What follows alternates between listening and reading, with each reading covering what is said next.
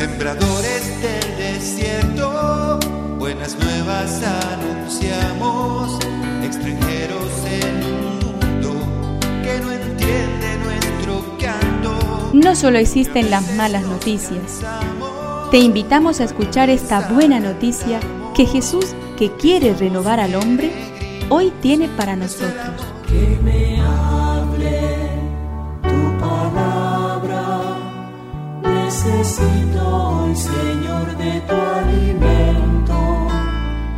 Hoy en todo el mundo se escuchará esta palabra. Mateo 18 del 21 al 35. Se adelantó Pedro y le dijo, Señor, ¿cuántas veces tendré que perdonar a mi hermano las ofensas que me haga? ¿Hasta siete veces? Jesús le respondió, no te digo hasta siete veces, sino hasta setenta veces siete. Por eso el reino de los cielos se parece a un rey que quiso arreglar las cuentas con sus servidores. Comenzada la tarea le presentaron a uno que debía diez mil talentos. El servidor se arrojó a sus pies diciéndole, Señor, dame un plazo y te pagaré todo.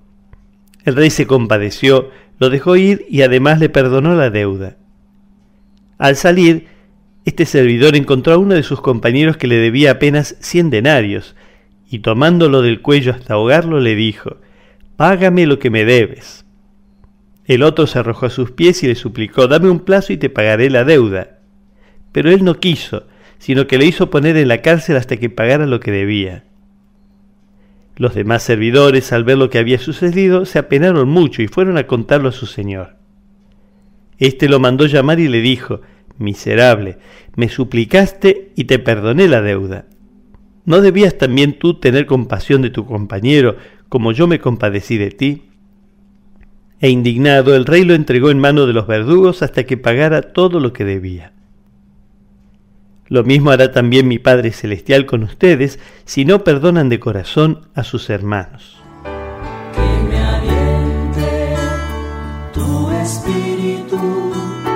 Necesito que me llenes de valor. Perdonar como ha sido perdonado, salvar como ha sido salvado, olvidar las deudas como fueron olvidadas las tuyas. Jesús no pide un gesto heroico de superhombre, Pide simplemente que ofrezcas y hagas lo que Él ofreció e hizo por ti. El secreto está en no olvidar que hemos sido perdonados y salvados.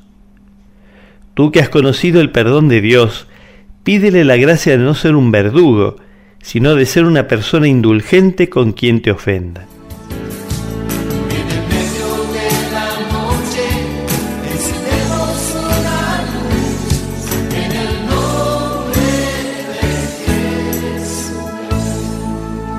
es una contribución de la parroquia catedral para este tiempo en que Dios quiera renovar a su pueblo.